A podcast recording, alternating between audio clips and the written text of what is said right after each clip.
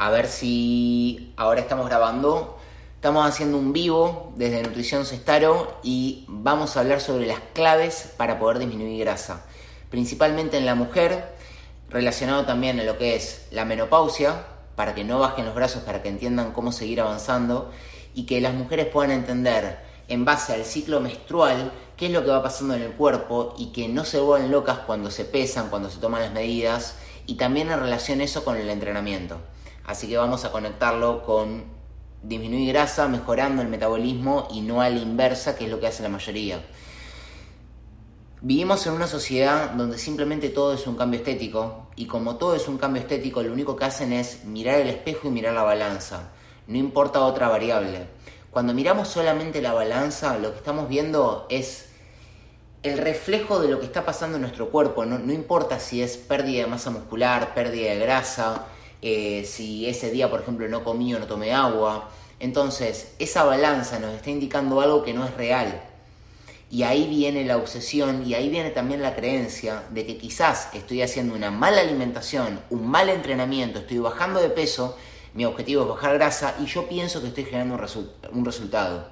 Entonces quizás estás haciendo una dieta estricta, estás sin comer nutrientes, no tomas agua, y vos ves que bajás de peso y bajás de peso y vos decís, me está funcionando, me está funcionando, pero en realidad lo único que estás ganando es un boleto para un efecto rebote el día de mañana, de acá a un mes, dos meses, cuando ya no puedas mantenerlo. ¿Y qué pasa ahí en el efecto rebote? El cuerpo vuelve a generar la grasa que perdió, pero no la masa muscular. ¿Y por qué pasa esto?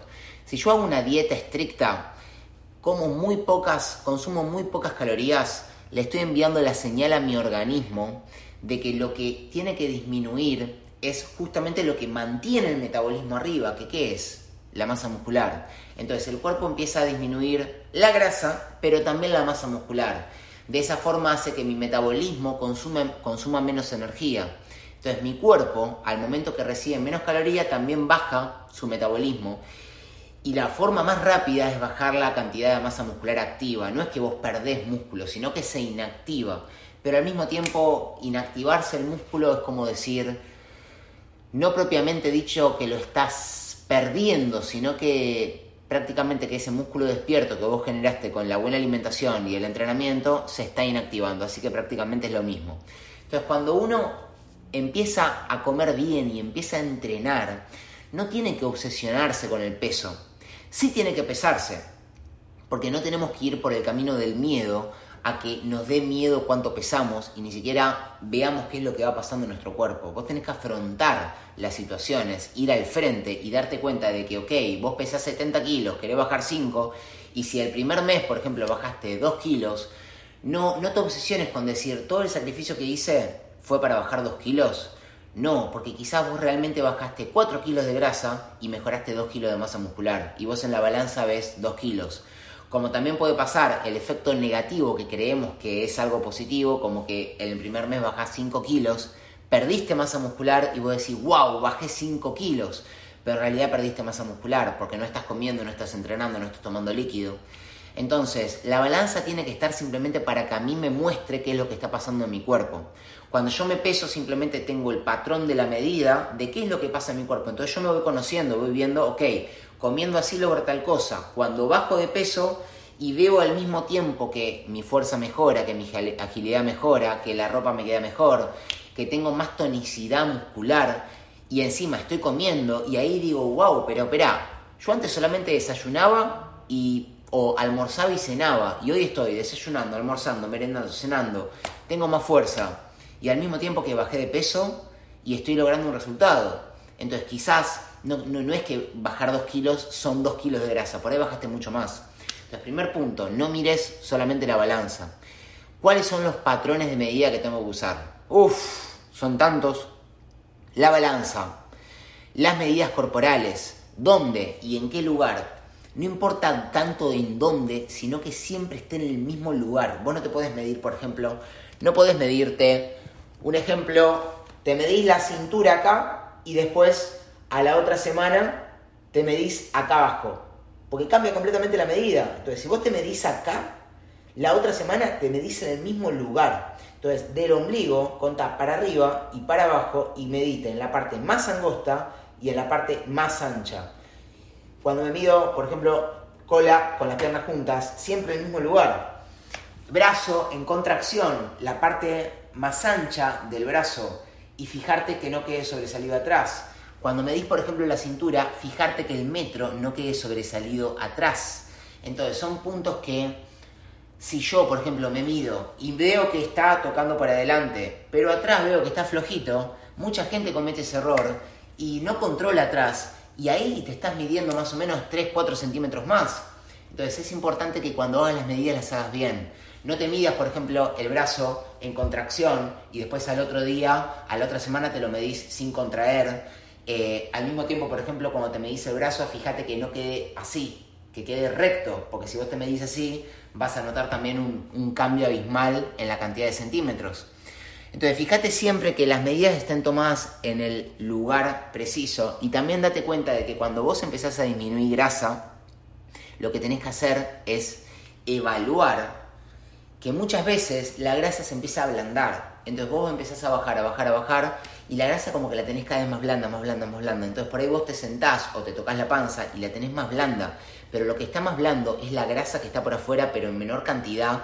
Y es porque en parte se está desfijando. Vos fíjate, por ejemplo, que una persona cervecera o alguien que toma mucho alcohol, la grasa que tiene la tiene dura. O sea, tiene la panza dura y grasa dura. Cuando esa persona empieza a disminuir grasa, la grasa se empieza a ablandar y se empieza a disminuir. Entonces hay todo un proceso en tu cuerpo que se va a ir generando para que vos puedas ir disminuyendo la grasa. Ahora, la masa muscular, ¿por qué es tan importante estimularla y mantenerla?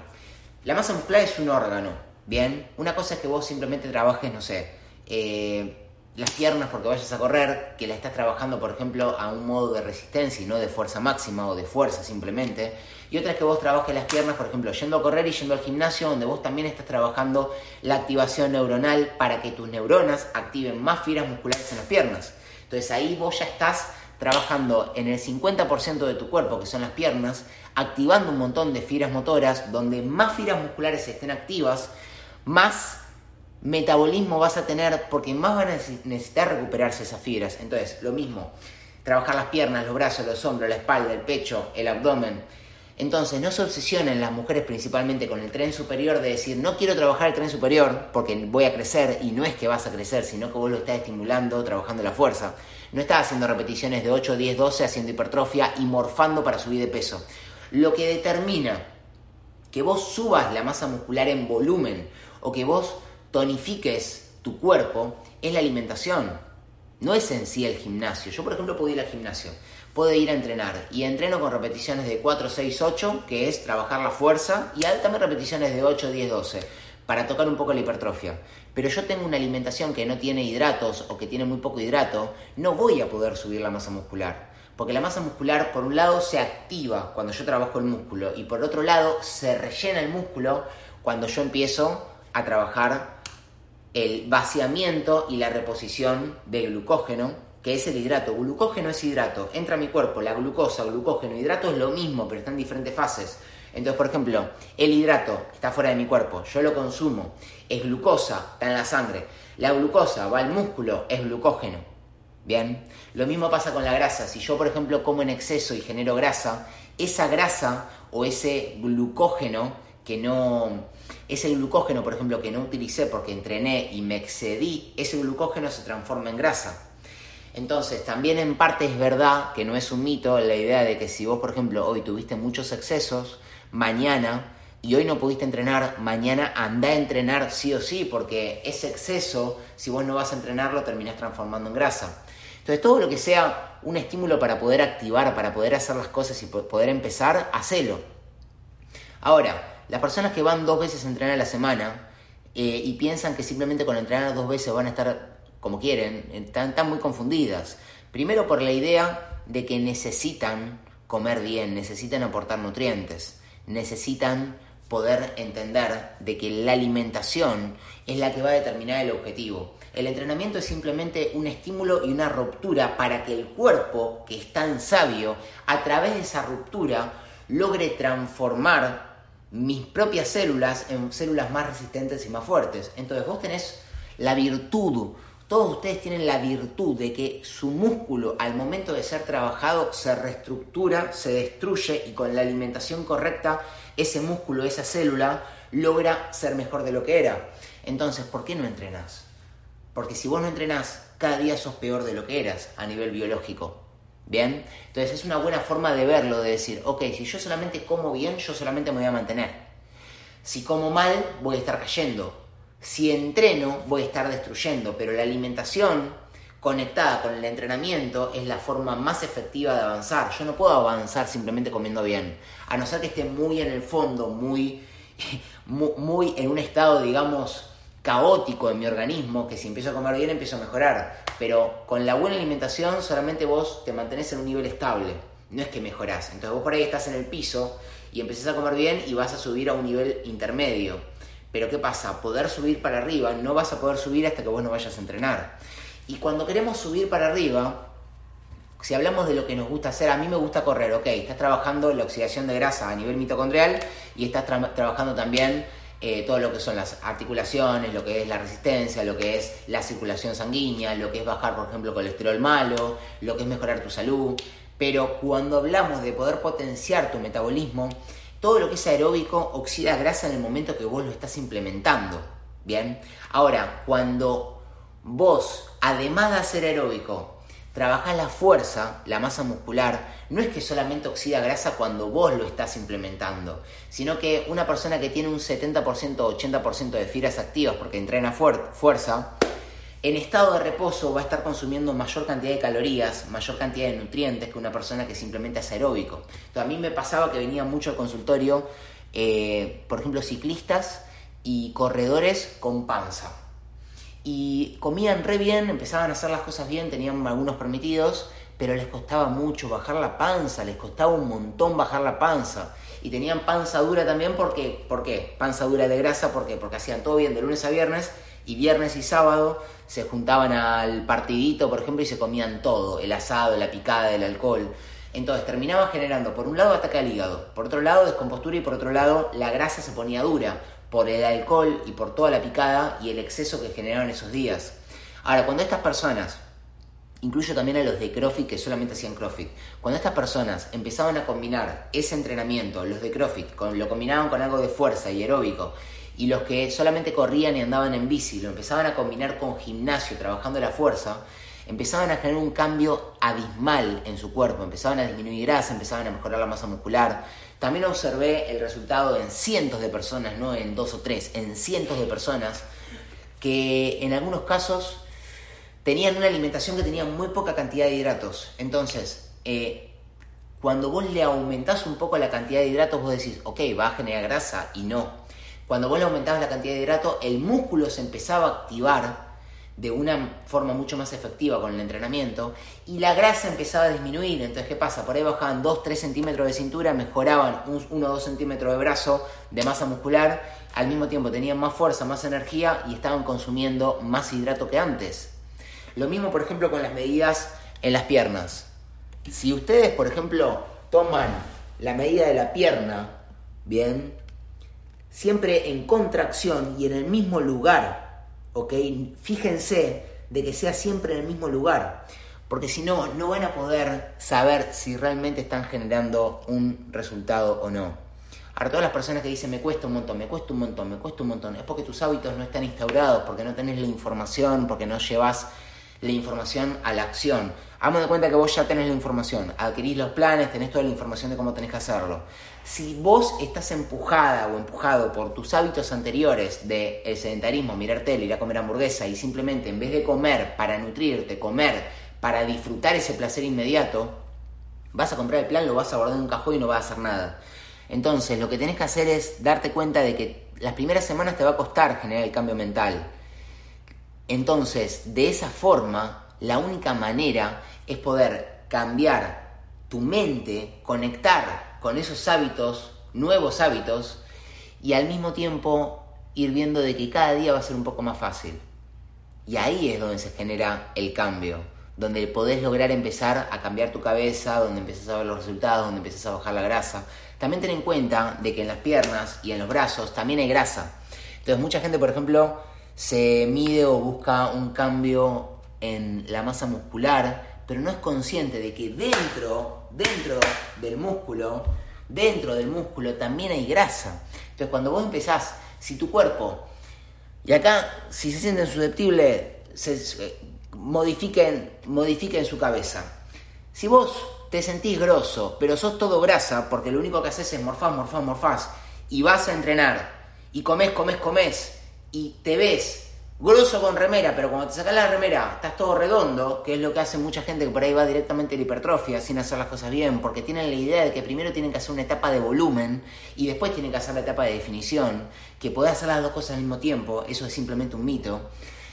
Primero que estás descajetando tu cuerpo haciendo primero hipertrofia y no fuerza. Si vos simplemente haces hipertrofia y no trabajas la fuerza, se termina atrofiando el músculo y no terminás generando un máximo resultado del músculo. Es el típico grandote que va a entrenar y no tiene fuerza. Entonces, entender que si dentro del músculo también hay grasa, por ahí es mejor hacer las cosas bien para que el propio músculo empiece a eliminar la grasa de ese músculo y al mismo tiempo, además de tonificarse, vos puedas de a poco, progresivamente, mes a mes, mes a mes, ir mejorando tu cuerpo. Cuando vas mejorando tu cuerpo, no solamente se mejora la parte física, sino también se mejora absolutamente todo en tu cuerpo. Mejoras, por ejemplo, los niveles de testosterona, mejoras la masa muscular, mejoras la serotonina, que es la hormona de la felicidad, mejoras los niveles de colesterol, de glicérido, mejoras eh, la energía, o sea, la energía del día a día, no simplemente por la alimentación, sino por la respuesta que tiene tu organismo en darte a vos la energía y en poder brindarte un buen funcionamiento orgánico, principalmente por el hígado. Entonces, si yo evalúo que mi energía viene de mi masa muscular, el buen funcionamiento del hígado, la buena alimentación y el estado nutricional de mi cuerpo, hay diferentes tipos de desnutriciones, entre comillas. La desnutrición de la semana, porque yo tuve una semana que comí mal y simplemente no tengo nutrientes y me siento cansado, o simplemente porque durante dos o tres días comí mal, o la desnutrición más, un poquito más tirando a crónica porque vengo comiendo mal hace muchos meses. Entonces quizá vos sentís que tenés energía y buscas un poco, o sea, es como que tenés pero no tenés, tenés pero no tenés y buscas más la energía en Red Bull, café, eh, taurina, guaraná, ginseng y todo lo que son maca, por ejemplo, todo lo que son los estimulantes, que necesitas cada vez más estimulantes y más estimulantes y más estimulantes para poder sentirte con energía, porque no tenés energía de la alimentación. Y cuando comes bien uno o dos días, tampoco tenés energía porque tu cuerpo ya está en parte desnutrido. Entonces, lo que tenés que hacer ahí es mantener la constancia y estar unos buenos meses entrenando, comiendo bien, uno o dos meses, y al mismo tiempo también quizás tomarte algún multivitamínico que te aporte todas las vitaminas y todos los minerales y no ir por vitamina C porque viste una propaganda de un loco corriendo un tren que toma vitamina C. Porque quizás vos de vitamina C estás bien y te faltan otras vitaminas o otros minerales.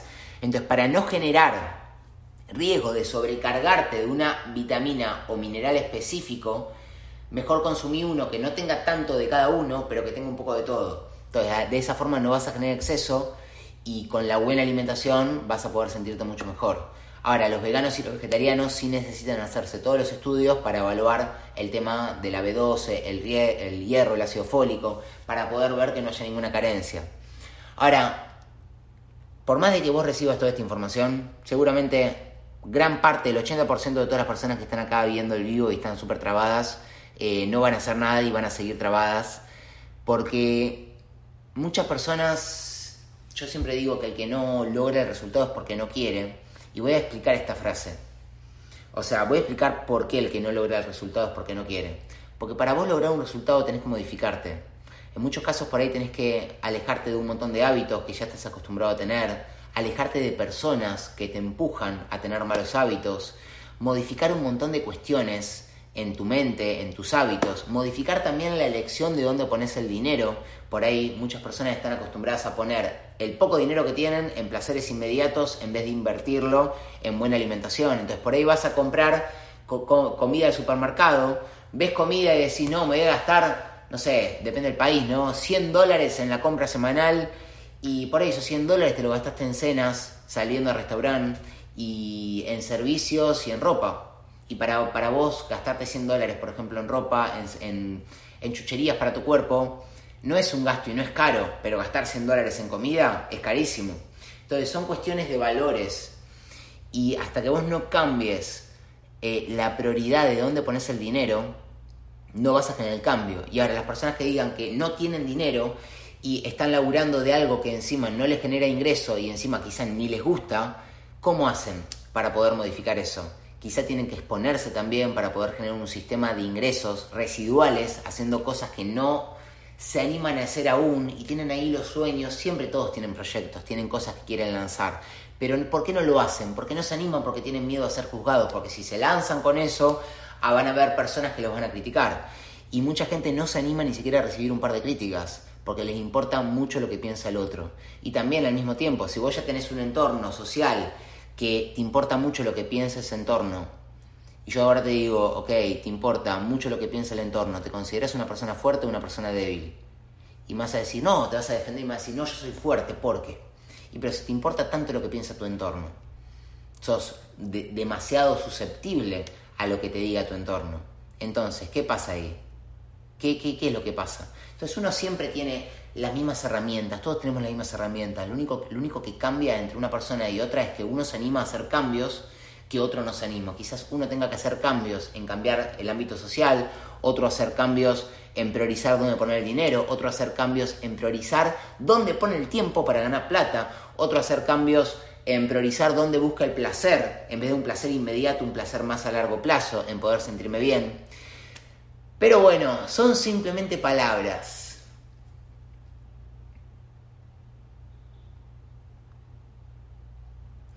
Ahí ya transmití toda la información que realmente se necesita. A ver si sigue el podcast, si está grabando. Sí, está grabando el podcast, así que después lo voy a compartir con toda la información. Mi nutriólogo me da una, una dieta para un día que debo comer todo el mes. Comer lo mismo es aburrido. Eh, mira, si alguien te da todo lo mismo para comer todos los días es porque no quiere, no quiere poner información en el plan de alimentación. Porque es un vago tu nutriólogo. Si te da todos los días lo mismo, todos los días lo mismo, no solamente te está transmitiendo algo que ya se sabe que no vas a poder cumplir porque es una dieta recontra estricta, o por ahí no tiene la imaginación para poder explayarse un poco más, porque no le veo ningún sentido a eso. Y encima también si vos comes siempre lo mismo, también lo que está pasando es, no conectás a nivel social con la gente, o sea, no, no, no podés disfrutar lo que tenés ganas de comer, te terminás asqueando, terminás creando una creencia negativa en tu cabeza que te empuja a terminar dejando eso y que cada vez que yo te diga que comas bien, vos vas a decir, no, hacer dieta duele, hacer dieta me destruye. Entonces, no se queden con lo que les dijo un nutriólogo o un nutricionista o un médico. Investiguen, vayan a diferentes nutricionistas, aprendan. No se queden con lo que les dice uno. Yo antes de empezar a estudiar nutrición, debo haber ido a 4 o 5 nutricionistas, después empecé a estudiar nutrición y los primeros años seguí también evaluando y yendo a lugares. Y si yo me quedaba con lo que me decía el primer nutricionista que iba, no sé qué hubiera pasado con mi salud, realmente. Me han dado, por ejemplo, para subir de peso un paquete de pan lactal al día. O sea, para poder subir masa muscular, un paquete de pan lactal al día. Y era nutricionista deportólogo, recomendado encima. Entonces, hoy digo, qué locura.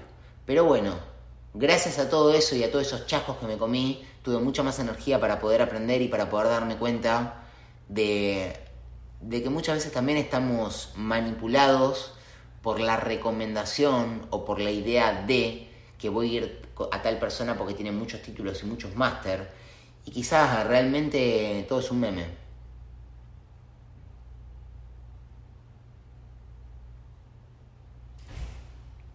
Después todo lo que son dietas estrictas es, simplemente para ir a competir, o sea, si yo te doy una dieta estricta y vos tenés que calcular absolutamente todo, no saltearte ninguna comida, hacer todo perfecto, es porque vos tenés que ir a una competencia para subirte una tarima. Simplemente eso. Ahora, ¿tiene sentido que alguien te avale y te diga, vos sos el que mejor cuerpo tiene? Simplemente regalate ese, esa, esa coronita, regalate ese trofeo a vos mismo, aceptando que realmente estás en tu mejor versión y ya está. Hay personas que necesitan que otros los avalen. Volvemos a colectar. Si necesitas que otro te avale es porque todavía tenés una mentalidad débil y tenés que modificarla.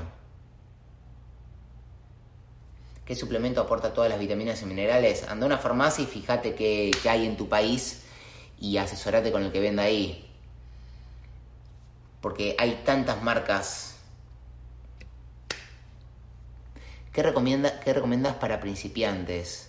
Adquirí el plan y empezá a comer bien. Si no querés adquirir mi plan, busca otro plan de algún otro nutricionista que transmite información que realmente eh, te llegue y vos piensas que y vos pienses que puedas conectar con esa información.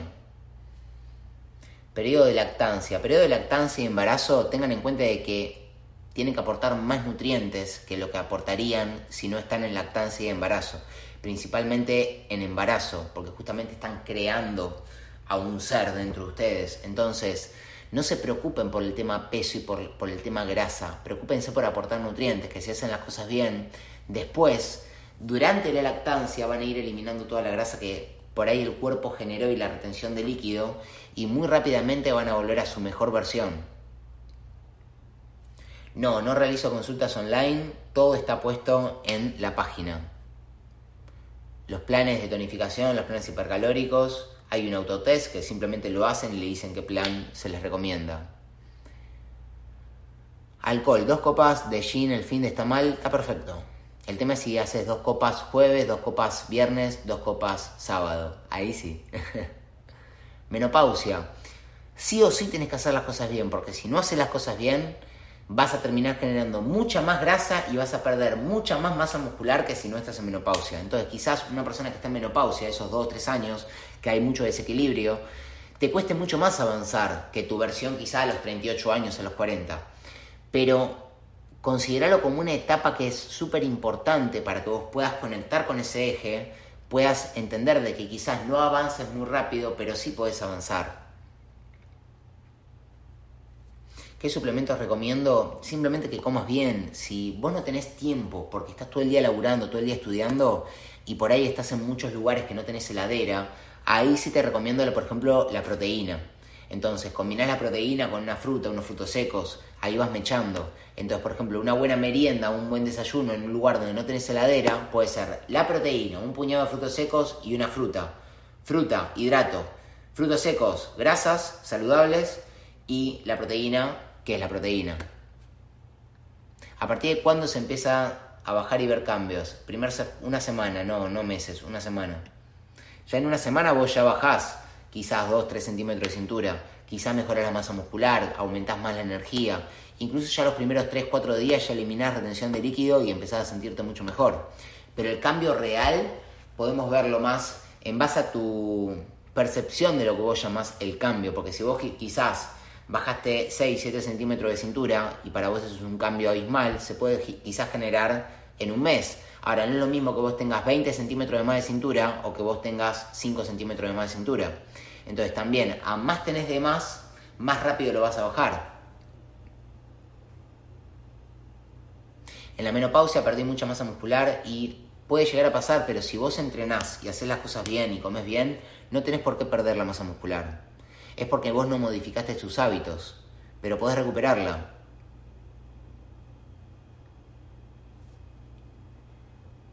Como ensalada y pollo y pescado, subí 10 kilogramos en 10 meses come ensalada, pollo y pescado, subí 10 kilogramos en 8 meses. Seguramente también metes un montón de hidrato por afuera o estabas muy desnutrido eh, y tenías muy poca masa muscular para subir 8 kilogramos sin consumir hidratos. Las frutas son muy importantes. El tema es que uno llama la fruta, los hidratos son muy importantes. El tema es que uno llama hidrato simplemente a la harina. Entonces dice, ah, yo dejé la harina. Y piensa que dejó el hidrato. No, el hidrato está en un montón de comidas. No está simplemente en la harina.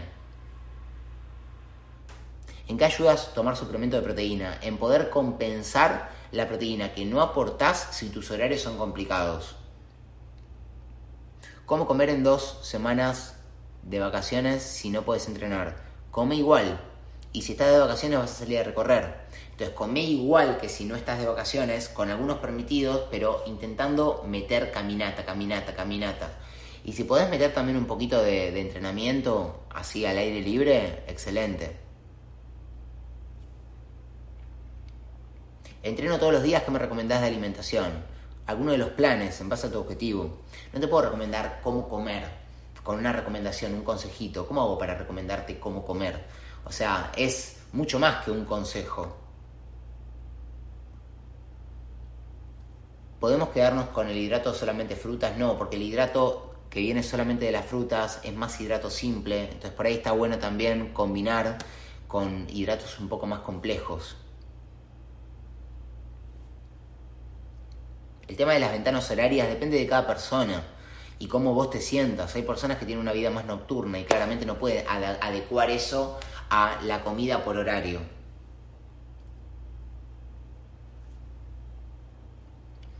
A ver, hidratos de vegetales.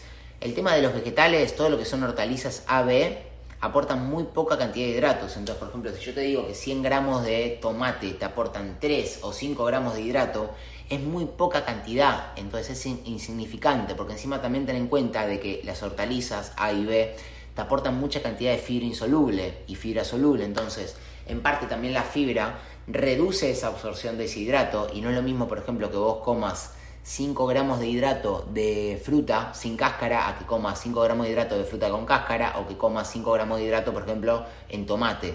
Entonces, tengan en cuenta también de que las cargas de hidrato van distribuidas en el día y que no siempre todo el día va a ser perfecto. Quizás una noche comiste en exceso hidrato, al otro día quizás te faltó hidrato. O sea, primero anda por las bases. ¿Cómo comes? Mal, ok. Empezá a comer un poco mejor, empezá a aprender cómo alimentarte. No vayas directamente a lo estricto, porque no lo vas a poder sostener. ¿Cómo puedo hacerme en forma casera una vida energética y recuperar sales? Tengan en cuenta que si hacen una, si hacen una vida energética, lo que va a pasar es que están también aportando hidrato que van a absorber mucho más y que no van a estar disminuyendo grasa en ese momento, a no ser que entren en exceso. Entonces, una buena bebida energética puede ser 700 de agua, por ejemplo, eh, dos naranjas, una cucharada de miel y un gramo de sal. Entonces vos ahí tenés una bebida energética que es tipo un Gatorade casero, que es mucho más económico, es rico y te aporta ese hidrato y ese sodio para que se pueda absorber. Entonces, ¿qué? ¿por qué está el sodio en una vida deportiva? Porque los nutrientes también en parte y los líquidos, todo en el intestino, hay algo que se llama bomba de sodio y potasio. Entonces, cuando vos estás entrenando, vos tenés dos sistemas. Sistema parasimpático que se activa cuando vos estás con la digestión y el sistema simpático que se activa cuando vos estás entrenando. El sistema simpático duerme o inactiva el sistema parasimpático. Entonces como que vos no digerís y no absorbés quizás todos los líquidos y lo que termina pasando es que una buena forma de rehidratarte es con una bebida energética, porque también estás aportando ese azúcar que estás perdiendo con el entrenamiento. Entonces la prioridad de una bebida hidratante es poder darte a vos la cantidad de hidratos y azúcares que necesitas y que estás perdiendo para ese entrenamiento. Pero en parte el objetivo para muchos de un entrenamiento es justamente perder ese glucógeno y perder también la grasa para poder ir tonificando. Entonces no siempre se recomienda la vida hidratante. ¿Qué pasa con las personas que nos da demasiado placer comer? A mí me da demasiado placer comer. Mi único momento feliz del día era la comida y yo pude cambiarlo. Entonces cualquiera puede cambiarlo. El tema es que para poder cambiarlo tenés que modificarte.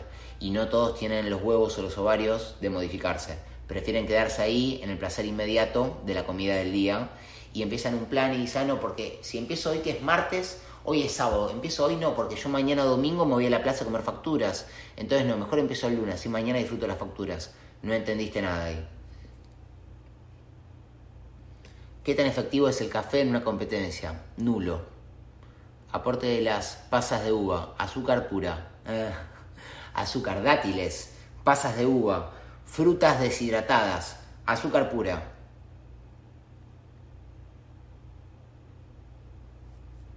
Tengo el plan de tonificación y, ganar masa, o sea, tener los dos, calculo, no sé si son los míos, pero ejercicio una vez por semana o dos. O sea, si me decís uno o dos es porque haces una. El plan sirve, pero estás entrenando al pedo, así te lo digo. Porque si vos entrenas una vez por semana, el cuerpo nunca se va a acostumbrar a ese cambio. ¿Y qué pasa? Vos entrenás, por ejemplo, el lunes o entrenás solamente los lunes, ¿qué es lo que va a pasar? Al otro lunes es como que de vuelta estás en una adaptación. Entonces siempre estás en adaptación, te duele el cuerpo martes, miércoles y jueves si entrenas bien.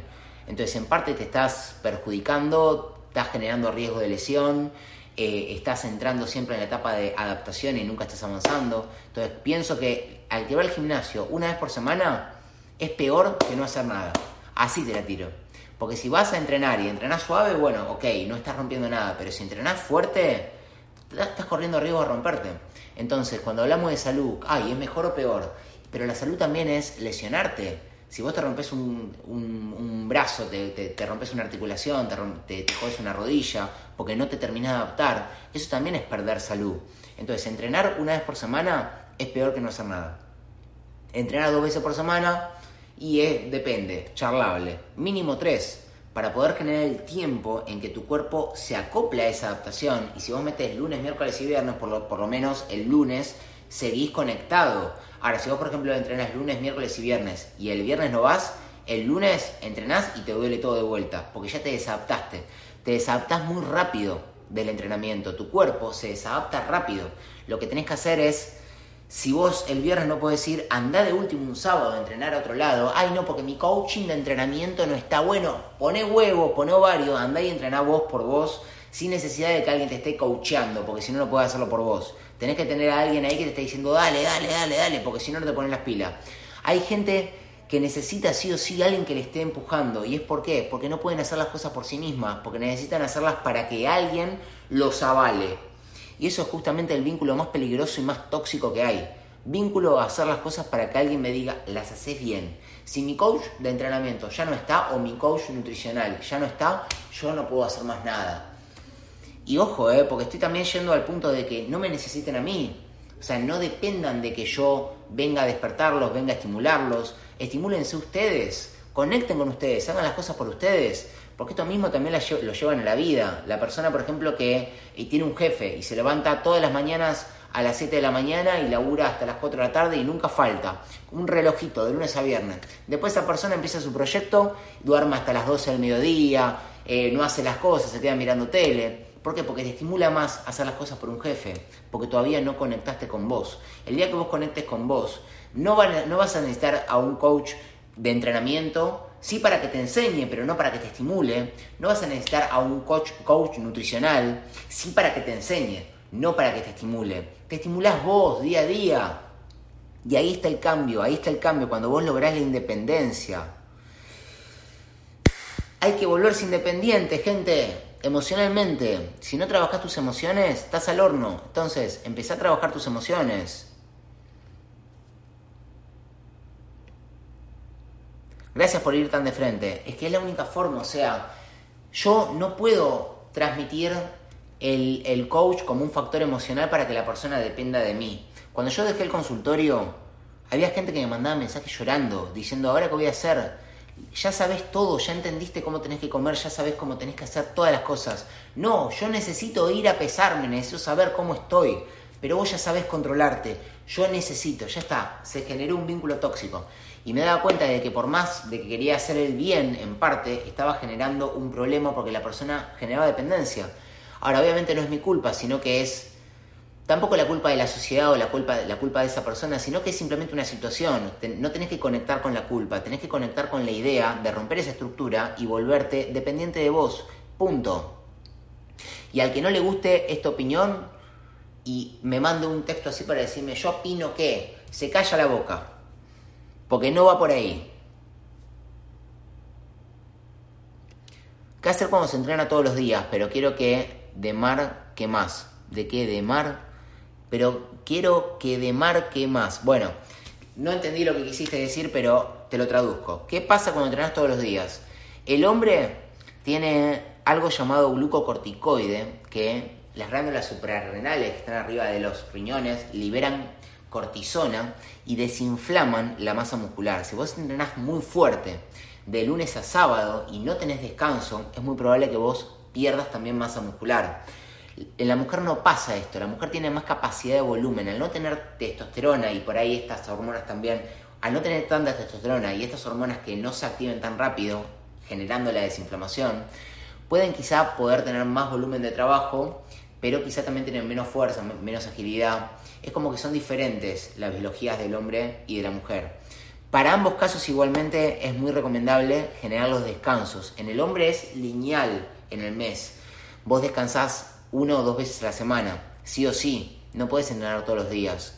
Lo ideal es descansar dos, puedes descansar un jueves y un domingo, por ejemplo, para, porque justamente en el descanso es cuando el músculo se recupera y cuando crece. Si vos comés muy bien, dormís muy bien y descansás dos veces a la semana, vas a poder avanzar. Ahora, si vos dormís mal, comés mal, dos veces a la semana no va a alcanzar el descanso. Entonces también hay que ver cómo descansás, cómo te alimentás.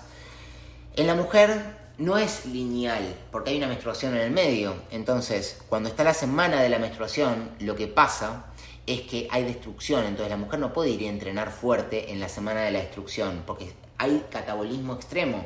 Entonces, vos, la semana de la menstruación, entrenás suave, muy suave. La semana de la ovulación, que sea la semana que más fuerte entrenás, porque tu cuerpo está preparado para la creación.